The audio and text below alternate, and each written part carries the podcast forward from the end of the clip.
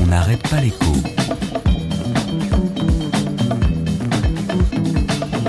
Alexandra Ben Saïd. C'est pas bientôt fini, silence Hier, convoqué à Bercy, le patron de Lactalis est entré et sorti par une porte dérobée. Le ministre a fait son point presse seul.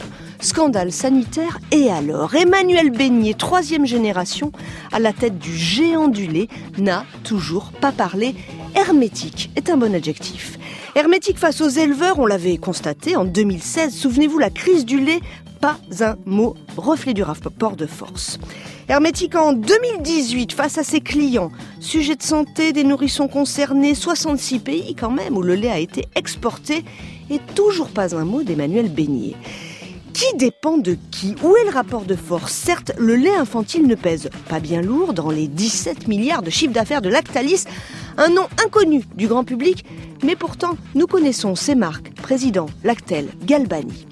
Cependant, peut-être au final vaut-il mieux se taire. Que penser lorsqu'on entend jeudi soir le porte-parole de Lactalis assurer de la parfaite collaboration avec l'État et pendant ce temps Bercy fustige les comportements inacceptables et l'entreprise défaillante.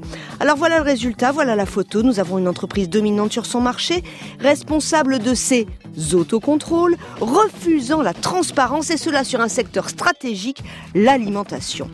La justice dira où sont les responsabilités, mais comment est-ce seulement possible? Nous n'avons peut-être pas seulement un problème Lactalis, nous avons sans doute aussi un problème de régulation. On n'arrête pas l'écho sur France Inter.